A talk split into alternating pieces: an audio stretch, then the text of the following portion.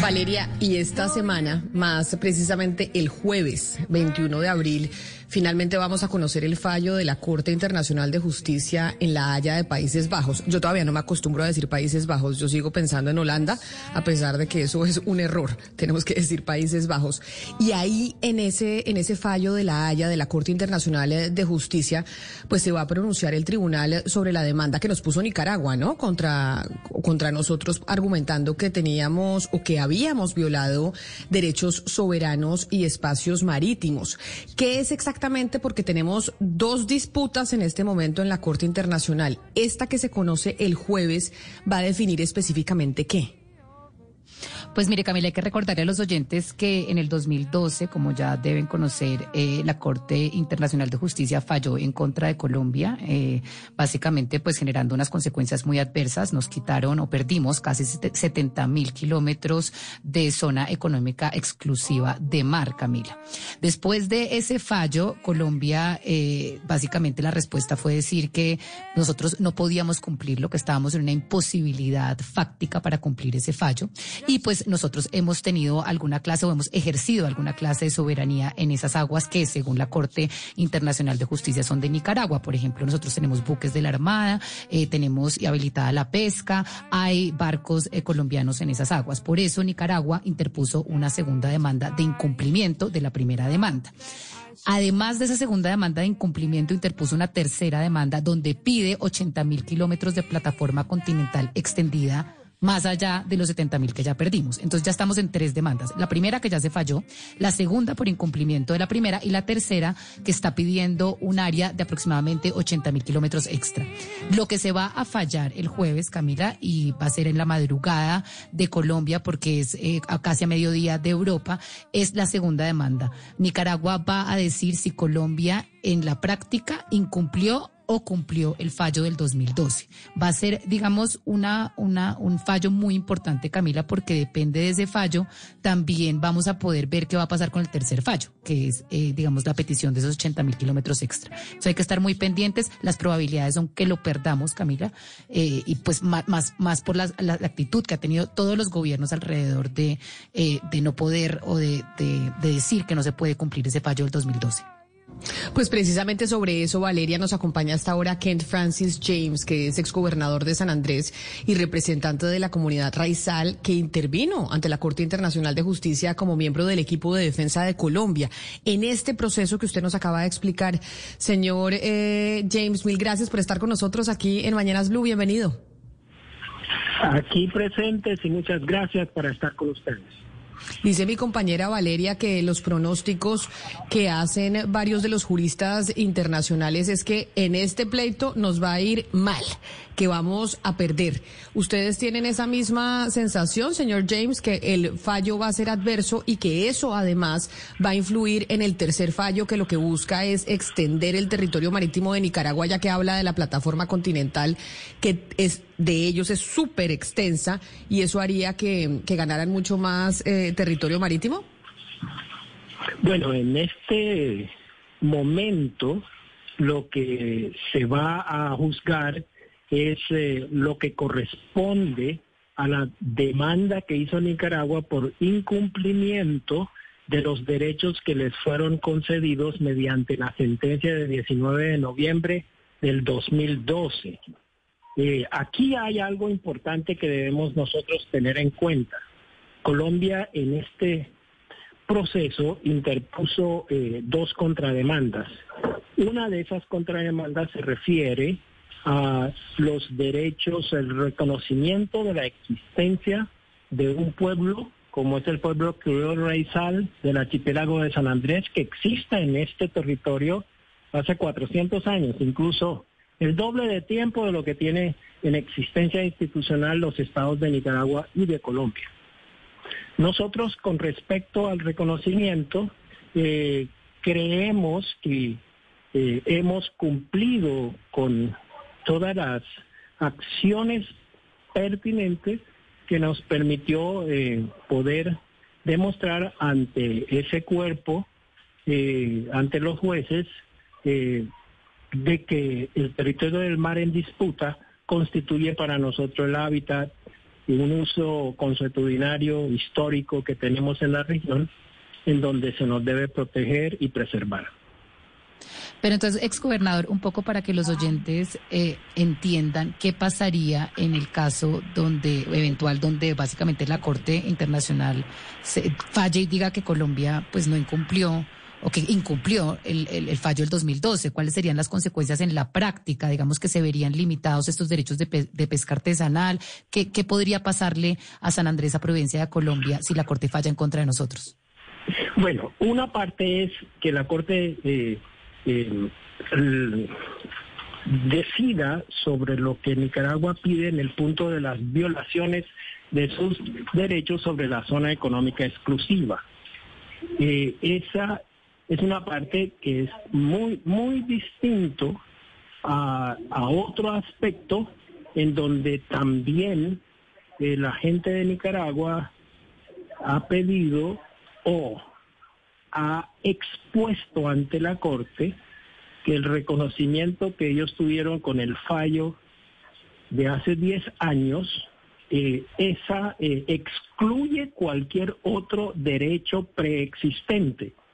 Eh, por eso es que nosotros interpusimos, Colombia, una contrademanda para que se respete esos derechos consuetudinarios históricos que tenemos los raizales en la región. Creo que lo que se decida en cuanto a las violaciones, que es básicamente por la presencia de los barcos de la Armada de Colombia en una zona en donde aún en nuestra legislación interna no se ha modificado los límites conocidos, entonces eh, no, no creo que, que eso incida en forma directa frente a la aspiración que tiene el pueblo raizal del reconocimiento de su presencia, preexistencia y de un ambiente en donde ellos han coexistido por 400 años. Es gobernador James, eh, ¿cuál es el, sentimiento o los temores eh, de los isleños frente a esta coyuntura, frente a, lo que les pueda pasar? Y, yo quisiera saber si algún candidato presidencial de alguna campaña les han hablado ustedes en, en San Andrés sobre esto. Bueno, eh, nosotros eh, perdimos hace 10 años en una sentencia que ya se profirió, eh, zona económica exclusiva, que están alrededor, inclusive tenemos dos territorios enclavados, como es Quitasueño y Serrana, donde nada más gozamos de apenas 12 niñas que constituyen el mar territorial. Lo que ocurre en el mar es que las especies que en el mar se dan, se reproducen y se eh, aprovechan económicamente, eh, digamos, no portan pasaportes las especies eh, en el mar. Entonces nacen en zona colombiana, en los atolones que tenemos en Quitasueño, en Serrana, en Roncador, en Serranilla, en Alburquerque, en Cayo Bolívar. Entonces, esos son desovaderos a donde llegan las especies a reproducirse, pero luego ellos emigran por toda una zona interconectada. En el mar no hay mojones, no hay divisiones, y entonces eh, lo que ocurre es algo muy injusto, que los peces nacen en aguas colombianas y luego los cosechan en la zona económica exclusiva de Nicaragua. Eso para nosotros eh, lo expusimos ante la Corte y creemos que, que alguna indicación debe haber porque es una situación muy importante la parte ambiental y la parte de la presencia humana. Exgobernador, eh, mucho se dice que llegamos a este punto por culpa de varios gobiernos o de la estrategia jurídica de varios gobiernos y después de 10 años usted fue el primer raizal que fue a hablar allá, el primero que defendió formalmente a Colombia. En su opinión y como abogado le pregunto, ¿qué ha fallado en la estrategia jurídica de Colombia, si es que ha habido alguna falla? Eh, en cuanto consideramos de que em, el no estar presente en un proceso que se inició en el año 2001, eh, cuatro días, cuatro o cinco días después de la presentación de la demanda de Nicaragua, nosotros dos del archipiélago de San Andrés empezamos a pedirle al presidente de ese entonces, Andrés Pastrana, que formáramos parte del equipo para defender nuestro medio para defender nuestra presencia, para exponer todas nuestras aspiraciones. Eso no se hizo y las consecuencias están en la sentencia que de hace 10 años, del 19 de noviembre del 2012, en donde, si ustedes detallan en la sentencia, la misma Corte establece que ninguna de las partes hizo presentación de evidencias del factor humano y ambiental.